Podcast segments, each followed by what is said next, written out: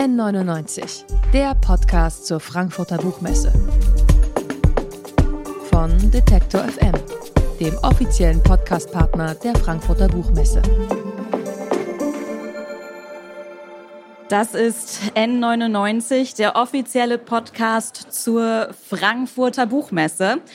Mit Hashtag Respect My Size haben Julia Kremer und Verena Prechtel 2020 eine Kampagne gestartet für mehr Body Positivity und vor allem für mehr Respekt und Akzeptanz für mehrgewichtige Menschen. Was ihnen wichtig ist, dass nicht nämlich unser Körper das Problem ist, sondern die Gesellschaft und wie sie mehrgewichtige Körper sieht. Und das nämlich in vielen Bereichen, privat, beruflich, in der Liebe, bei Ärztinnen, in der Kleidungs- und Medienbranche.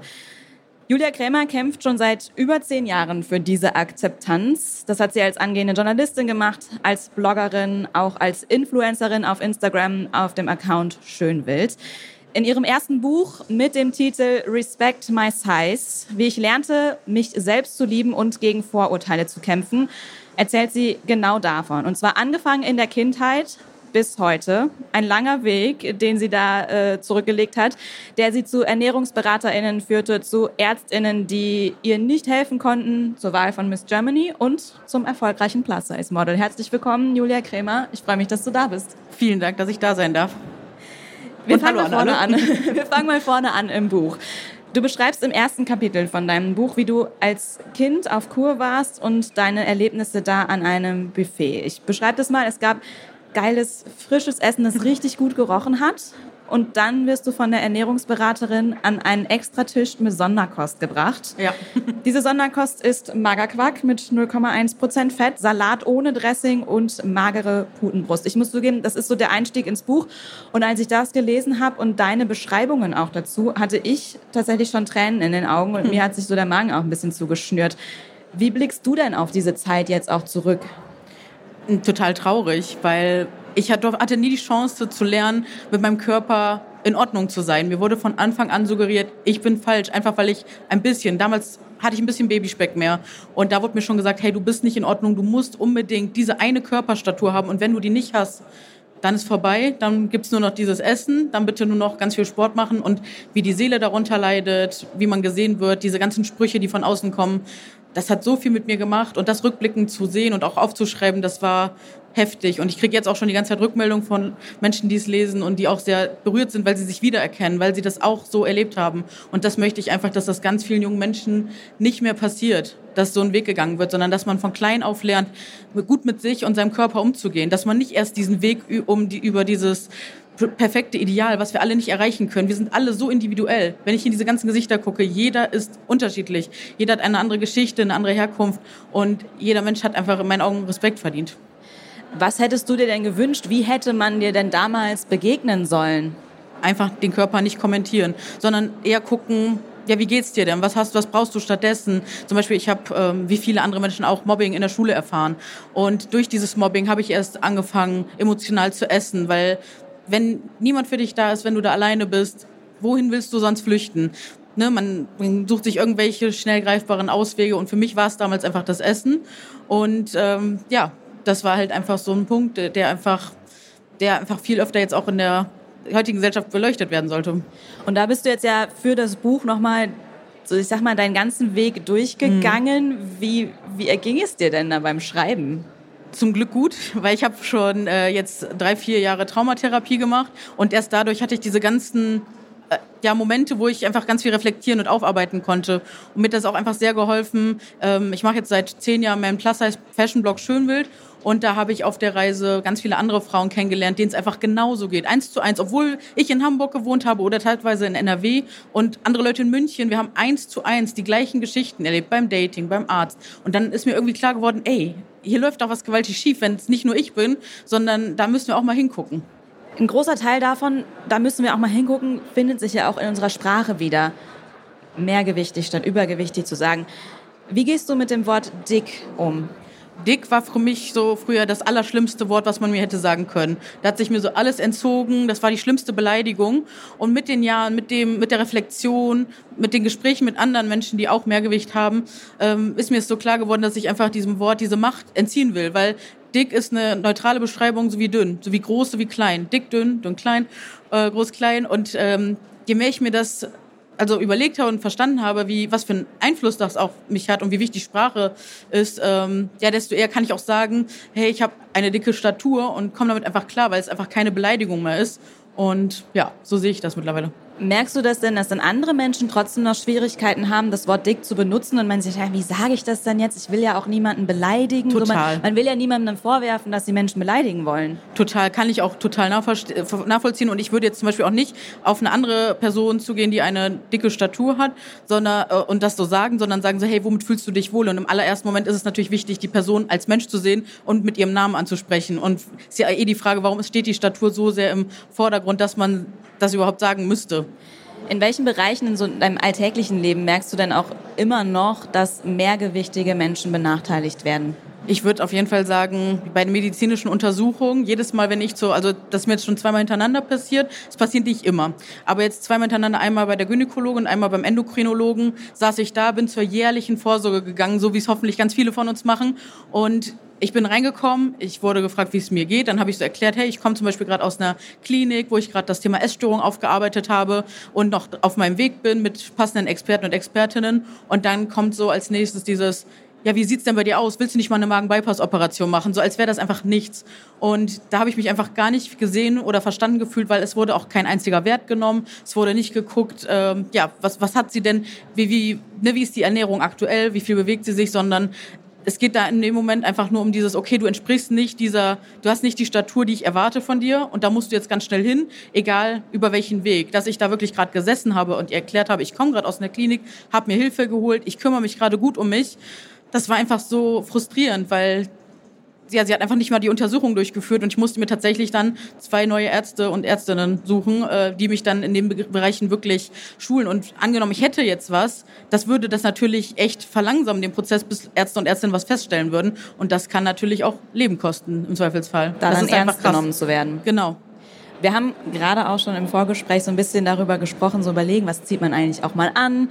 Und da hast du gesagt, okay, beim Thema Shopping, beim Thema Mode ist das auch immer super schwierig. Da ist mir mal irgendwann der Satz untergekommen, ey, wenn dir Schuhe nicht passen, dann nimmst du doch auch eine Nummer größer. Warum fällt uns das bei Kleidung so schwer?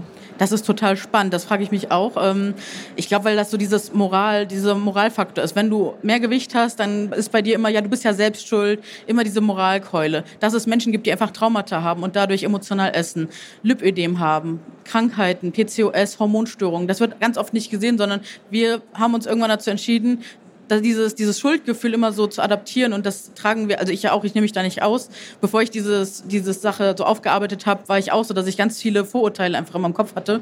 Und die muss man wirklich mal lernen abzulegen. Und wichtig ist dabei auch, ja gerade beim Thema Fashion, das ist einfach total schwer, dann Sachen zu finden. Und ähm, ich weiß einfach, ne, wenn, wenn man zum Beispiel statt einer Größe, wo eine 3 vorne dran ist, dann irgendwann zu einer 4 oder vielleicht sogar eine 5 greift, dann hat man so dieses Gefühl, dass man jetzt ein schlechterer Mensch ist. Man wird abgewertet, weil wir so diese Systeme im Kopf haben. Dünn ist automatisch gut, dick ist automatisch gleich schlecht. Und wichtig wäre es doch einfach, dass wir das einfach neutral sehen. Alles ist neutral. Ich gehe mit mir dadurch respektvoller um. Und ähm, genau, das ist so, glaube ich, dieser Punkt. Ja, die, die, Kleidung muss dir passen, nicht genau. du musst in die Kleidung ja. passen. Dann gehst du gerne shoppen? Wo. Ich kann halt bis auf zwei, drei, vier Ausnahmen kann ich echt kaum shoppen gehen. Die Ausnahmen, die da sind, für die bin ich unglaublich dankbar. Das sind auch wirklich ganz oft Kooperationspartner, Partnerinnen, die uns schon seit Jahren unterstützen, die Plus Size Fashion oder auch Curvy Community. Ähm, aber ganz oft ist das so, dass wenn man jetzt morgen ein wichtiges Event oder eine Veranstaltung hätte, ich würde da nichts finden, ich müsste online schauen. Und ich glaube, das ist ganz, ganz vielen Menschen nicht bewusst. Und ich persönlich wünsche mir einfach, dass wir dahin kommen, dass man einfach in einem Store, dass man wirklich von einer ganz kleinen Größe bis zur größten Größe einfach alles hat, so dass sich einfach jeder abgeholt und gesehen fühlt. Und man kann ja generell einfach weniger produzieren, aber einfach, dass jeder was hat, weil wir dürfen nicht vergessen, mehr als die Hälfte der Frauen trägt eine Kleidergröße 40 oder mehr. Es ist nicht so, dass wir wirklich eine, man spricht ja auch von marginalisierten Gruppen, aber es sind einfach nicht die wenigsten Leute, es sind wirklich viele Menschen. Da fehlt also auch die Repräsentation, auch ein wichtiges Thema, ja. was, was ihr auch schon mit Respect My Size angesprochen hat. Und du stellst auch in dem Buch die Frage, ob deine LeserInnen einen Film kennen oder auch eine Serie, in der, eine, in der die Hauptrolle eine mehrgewichtige Person spielt und es nicht um das Gewicht der Person geht oder diese Person nicht nur Joke der Handlung ist. Ich musste sehr, sehr lange überlegen, und mir ist so in meiner Film- und Serienhistorie, die ich so in der letzten Zeit geguckt habe, nichts eingefallen. Wie ist bei dir? Also ich kenne natürlich jetzt ein paar Filme, weil ich wirklich darauf achte und natürlich habe ich diese besondere Brille, dass ich die erstmal so alle Filme durchlaufen. Ich gucke auch jetzt immer so, wer ist dahin, äh, dahinter den Kulissen zuständig, wer schreibt die Texte, sind da auch wirklich Personen einbezogen, die selbst dick sind und diese Erfahrung einfach gemacht haben, weil dann lesen und hören sich also Filme und Geschichten einfach ganz anders. Und äh, es sind meiner Meinung nach einfach immer noch viel zu wenige dafür, dass es eigentlich so viele Menschen betrifft. Und ähm, zum Glück, da fahren wir morgen zusammen, also sehen wir uns eigentlich morgen wieder. Ähm, morgen gibt's einen Neustart und zwar auf RTL Plus. Wir machen jetzt mal kurz Werbung. Und zwar gibt's die Serie Hübsches Gesicht von einer Autorin, die auch selbst mehr Gewicht hat. Das spielt jetzt eigentlich keine Rolle, aber da weiß ich gerade einfach erwähne, dass das schon wichtig ist, wer durch welche Brille man geguckt hat bei der Konzeption des Films. Ähm, genau, da wird's äh, und da wird's ganz diversen Cast geben und das ist total spannend, das mal aus dieser Brille dann zu be betrachten. Du berichtest dann auch auf Instagram immer mal wieder so, hey, das geht gar nicht, wie das nachgemacht wird. Liebe Redaktion, meldet euch doch mal bei uns und sprecht mit uns. Und da bist du ja auch immer mal wieder im Austausch mit MedienmacherInnen über Body Positivity, über Sehgewohnheiten und Repräsentation von mehrgewichtigen Menschen in den Medien. Ähm, welche Erfahrungen machst du da heute? Hat sich da was getan? Merkst du da was? Also ich merke auf jeden Fall auch, dass schon eine Offenheit da ist. Also es wird schon nochmal zugehört. Ähm, aber ich wünsche mir einfach, dass man noch öfter mit an den Tisch gesetzt wird, wenn zum Beispiel Filme gemacht werden, wenn Kollektionen erstellt werden, wenn es einfach um Themen von Menschen, die mehr Gewicht haben, wenn es einfach über diese Menschen geht. Das fände ich schon gut. Sowohl dann in den Medien, aber eben auch wieder in anderen Bereichen. Ja, in Ärzte, allen Bereichen. Im genau, Bereich wie in der Medizin, Liebe. ja. Liebe. Alles Themen, die du ansprichst. Du fängst tatsächlich schon in der Grundschule an, für dich einzustehen, als du deine Lehrerin bittest, dir eine Empfehlung für die Realschule statt für die Hauptschule zu geben. Ähm, kleiner Spoiler, du hast später auch Abitur gemacht, obwohl deine Lehrerin nicht an dich geglaubt hat. Auf Instagram verfolge ich auch immer wieder, wie du dich dann ähm, bei Ärztinnen ähm, dagegen wehrst und halt für dich und deine Gesundheit und deinen Körper einstehst und eben dann auch generell einstehst für gesellschaftliche Akzeptanz und Sichtbarkeit. Woher nimmst du diese Kraft, anstatt einfach zu sagen, ich komme ja mit mir klar, das reicht dann schon? Das frage ich mich auch immer wieder, gerade wenn es so ähm, Diskussionen gibt, die einfach, wenn es ums Respekt, äh, wenn es ums äh, um Respekt geht, weil ich mir denke, allein, dass man über Respekt anderen Menschen gegenüber diskutieren muss, dass diese Debatten immer, Gesundheitsdebatte mit der Respektdebatte so nah aneinander also dass sie verknüpft sind. Das macht für mich einfach keinen Sinn, weil jeder, jeder, jeder Mensch hat Respekt verdient. Wenn man den nicht kennt, wenn man ihn kennt, jeder Mensch. Welchen positiven Einfluss? Du sprichst im Buch teilweise über negativen Einfluss, ja. den du bekommen hast aus deinem Umfeld. Aber welchen positiven Einfluss hast du denn aus deinem Umfeld bekommen? Ganz viel, weil ich glaube, sonst könnte ich gar nicht sitzen, weil das hat mich immer wieder gestärkt. Und ähm, also alleine wirklich die ganzen anderen Personen kennenzulernen, die ganzen Plus-Size-Bloggerinnen, äh, die eine sehr ähnliche Erfahrung gemacht haben, das hat sich so wie nach Hause kommen angefühlt. Da muss man sich nicht erklären. Die haben eine ähnliche Erfahrung gemacht und das hat mich wirklich sehr motiviert, ähm, stark zu bleiben, weiterzumachen, positiv zu denken, äh, diese Geschichte wirklich auch aufzuschreiben. Und auch in diesem Buch sind wirklich äh, ganz tolle Experten und Expertinnen auch, äh, die sich auch zu dem Thema äußern und nochmal einen anderen Blickwinkel reinbringen. Und natürlich die Community, mit der ich jeden Tag im Austausch bin, wo ich immer wieder gesagt bekomme, dass ich so ein Lichtblick bin äh, und ja, sie einfach empower, im Alltag auch für sich einzustehen, eigene Grenzen zu ziehen, ähm, Selbstfürsorge zu betreiben, weil viele sich einfach jahrelang durch diese Arzterfahrungen, wie gesagt, die sind nicht individuell bei mir, das betrifft ganz, ganz viele Menschen, dadurch trauen sich Leute wieder zum Arzt, zur Ärztin zu gehen und für sich selbst einzustehen und das ist mir ganz wichtig, dass ich da vielleicht so einen kleinen Funken immer Hoffnung äh, sehen kann und einen neuen Blickwinkel mitgeben kann. Mhm. Hast du da ein Beispiel, wir waren schon einmal auf das Thema Sprache zu kommen, gekommen, dass wo man dann sagt, ja, statt Satz XY zu sagen, lieber sagen, es gibt natürlich also respektvolle Ausdrücke. Ja, es gibt was, immer was diesen Klassiker. Ich glaube, den kennen wir alle. Für deine Figur hast du aber so ein hübsches Gesicht ne, den haben wir alle, glaube ich, schon mal gehört, vielleicht sogar selbst gesagt. Ich nehme mich da nicht aus, ich habe ihn auch gesagt. Ähm, aber wenn man wirklich anfängt, sich zu reflektieren und zu gucken, woher kommt der eigentlich, dann ist das eigentlich kein Kompliment. Man wertet dann den Körper der Person ab. Und ich fände es irgendwie viel cooler, wenn wir alle anfangen, so körperneutrale Komplimente zu machen und vielleicht einfach, ey, ich fühle mich in deiner Gegenwart total wohl. Die Fragen, die du hier heute stellst, sind einfach Hammer. Ich sehe, du hast dich auf das Thema vorbereitet. Sowas ist doch viel cooler, als dass wir immer so aufs Aussehen gehen und ähm, ja, und dann, wie gesagt, das und vielleicht auch einfach darauf achten, ist das wirklich ein Kompliment oder was bedeutet das? Und das sind oft Floskeln, die haben wir irgendwann mal gelernt und wir denken, die sind eigentlich gut, aber wenn man anfängt, so ein bisschen reinzugehen ins Thema Sprache, das zu reflektieren, dann, glaube ich, merkt man das schon mal. Wobei Aussehen ja auch eine Sache ist, die zum Wohlbefinden beiträgt. Also wenn man selber das Gefühl hat, boah, ich kann mich heute nicht im Spiegel mhm. sehen, strahlt man das ja dann auch wieder nach außen aus. Wie sehr beschäftigst du dich denn dann mit dem Aussehen? Wie, wie viel Einfluss nimmt das dann auch auf deinen Tag? Ich würde sagen, früher hat das ganz, ganz viel Einfluss genommen. Ich habe wirklich früher jeden Tag, egal was an diesem Tag los war, stundenlang vom Spiegel verbracht. Ich habe dadurch, dass ich in einer Essstörung drin war, ohne es zu merken, habe ich immer wieder vom Spiegel dieses Bodychecking, also immer geguckt, so habe ich jetzt zugenommen oder nicht. Also da, meine, diese Essstörung hat wirklich einen ganz großen Teil meines Lebens bestimmt. Und seitdem ich wirklich in Behandlung war, Therapie gemacht habe, Körpertherapie, Spiegeltherapie, Ernährungstherapie ähm, und gelernt habe, dass mein Körper okay ist. Also ich sehe ihn neutral. Ähm, ich habe auch mal, wie du es gerade schon beschrieben hast, solche Tage, dass ich in den Spiegel gucke und denke so, auch heute ist jetzt nicht so ein Dollartag, aber der, die, das was, was ich verändert habe, ist dieser Umgang mit den Gedanken, dieser innere Kritiker, den ich, ich glaube, den haben wir alle. Ähm, den habe ich einfach so, mit dem bin ich ins Gespräch gegangen und wir haben so einen Deal. Äh, wir sind jetzt einfach nicht mehr fies zueinander, sondern wir sind ein Team. Und äh, ja, da habe ich einfach geguckt, dass ich jetzt immer sehr viel mehr Empathie für mich habe und mich nicht mehr abwerte. Und das hat mich sehr gestärkt auf dem Weg. Und das ist ein Faktor. Ich dachte halt immer damals, wenn ich irgendwann mal schlank bin, ich war, also Spoiler, ich war schon mal in meinem Leben auf jeden Fall deutlich schlanker durch die Essstörung. Und äh, dadurch kam, äh, da habe ich dann halt gedacht, wenn das der Punkt erreicht ist, dann bin ich selbstbewusst, dann finde ich Liebe, dann hat sich irgendwie alles erfüllt. Und der Punkt ist aber, es ist nicht passiert, sondern dieser Weg ist, also jetzt so wie ich bin, fühle ich mich am selbstbewussten, mag mich am meisten und äh, egal wie sich mein Körper noch verändern wird, ob zu oder abnah oder was auch immer, das ist, glaube ich, das Wichtigste, dass man in dieser Basis mit sich anfängt und guckt, woher kommen die Unsicherheiten, ne, ist das ein Trauma etc., dass man wirklich da auch mit ne, sich Hilfe holt, Therapie nimmt, macht und äh, ich glaube, das ist das Wichtige, dass man bei sich im Inneren anfängt und guckt, wo kommt, wo kommen die Unsicherheiten her und wer hat mir vielleicht irgendwann mal was Fieses gesagt etc. Also, dass er das aufarbeitet. Ich glaube, das kann ganz doll helfen, seinen Körper mehr zu akzeptieren. Darf ich fragen, was dann so dieser innere Dialog ist mit dem inneren Kritiker, wenn Klar. du echt mal morgens vorm Spiegel stehst und denkst so, boah, nee, heute, mm, seh, ich sehe mich da noch nicht so. Ich sehe mich da noch nicht so. Ja, dann sage ich mir, okay, ich verstehe dich, ich sehe dich ähm, und ich ähm, weiß auch, weil meistens ist das eine Stimme, die man irgendwann mal von irgendwem gehört hat, eine Person, die einen wahrscheinlich auch liebt, die einen schützen möchte ähm, und dann sagt man, okay, ich verstehe, dass du gerade da bist, du darfst auch da sein, aber du bist jetzt nicht dieser, jetzt, wenn wir jetzt Radiosender hätten, du bist jetzt nicht der Hauptradiosender, den ich einschalte, sondern ich schalte jetzt auf, mein Körper ist in Ordnung. Die Leute draußen, die mich sehen, die werden mich wahrscheinlich so sehen wie jeden Tag.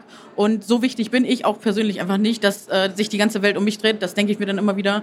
Und ich darf auch heute mal einen Tag haben, wo ich verschlafen aussehe, etc. Und trotzdem bin ich ein liebevoller Mensch, äh, ne, der alles verdient hat.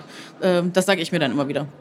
In dem Buch steht ja auch, du du setzt dich schon seit über zehn Jahren auch für Body Positivity ja, ein. Körperakzeptanz, also Body Positivity ist eher so, äh, das möchte ich einmal so dazu sagen, ist diese, der Begriff ist so in aller Munde. Es ist aber einfach wirklich eine politische Bewegung aus den 1960er Jahren, wo man vor allem mehrfach marginalisierte Menschen, also Menschen mit Behinderungen, die schwarz sind, die auch mehr Gewicht haben, die einfach noch weniger gesehen werden. Wenn wir jetzt wieder an die Filme denken, ne, wo kennen wir eine, ähm, eine Hauptdarstellerin, Hauptdarsteller, äh, die im Rollstuhl sitzen etc. Also dass man wirklich so die Leute, die am wenigsten gesehen werden, da nach vorne holt und ich bin eine weiße Frau, ich durfte das Buch schreiben und deswegen benutze ich den Begriff Body Positivity zum Beispiel für mich gar nicht mehr, sondern Körperakzeptanz, Body Neutrality, um einfach dahingehend andere Menschen sichtbar zu machen. Deswegen habe ich auch das Buch ähm, in dem Buch äh, Body Mary auf Instagram, die ganz großartige Antidiskriminierungsexpertin ist, zu Wort kommen lassen, weil ich beanspruche diesen Hashtag Body Positivity einfach aus diesen Gründen nicht mehr. Mhm. Das ist mir ganz wichtig.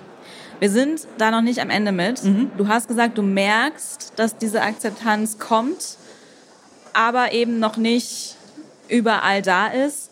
Sophie Passmann hat letztens äh, geschrieben, dass sie befürchtet, dass das Thema, da ist der Begriff wieder Body Positivity, in der Modebranche jetzt wieder vorbei ist. Das war so ein Movement, da ist man draufgegangen aus Marketinggründen äh, und so. Wie blickst du bei dem Thema in die Zukunft? Ich glaube, es braucht einfach ganz viele. Ne? Ich sehe in so viele Gesichter. Vielen Dank, dass ihr alle da seid. Und ich glaube, je mehr Menschen sich mit diesen Themen beschäftigen, weil sie uns ja irgendwo alle doch beschäftigen im Alltag, mal mehr, mal weniger, und desto mehr Leute da auch irgendwie privat die Stimme erheben, desto mehr trägt sich das weiter und desto mehr sind wir alle laut und wollen diese Veränderung. Und ich glaube, es ist kein Trend, sondern es ist alles da, um zu bleiben, weil es einfach, ja, mit zur Diversität, Normalität gehört weil es einfach nicht so wenige sind. Ne? Ich ändere noch mal mehr als die Hälfte der Frauen trägt Kleidergröße 40 oder mehr und es sind nicht wenige und äh, ja. Sagt Julia Kremer, Respect My Size, wie ich lernte, mich selbst zu lieben und gegen Vorurteile zu kämpfen, ist bei Blanc Valley erschienen, hat 320 Seiten und gibt's für 16 Euro im Buchhandel. Vielen Dank, dass du da warst. Danke dir, danke euch.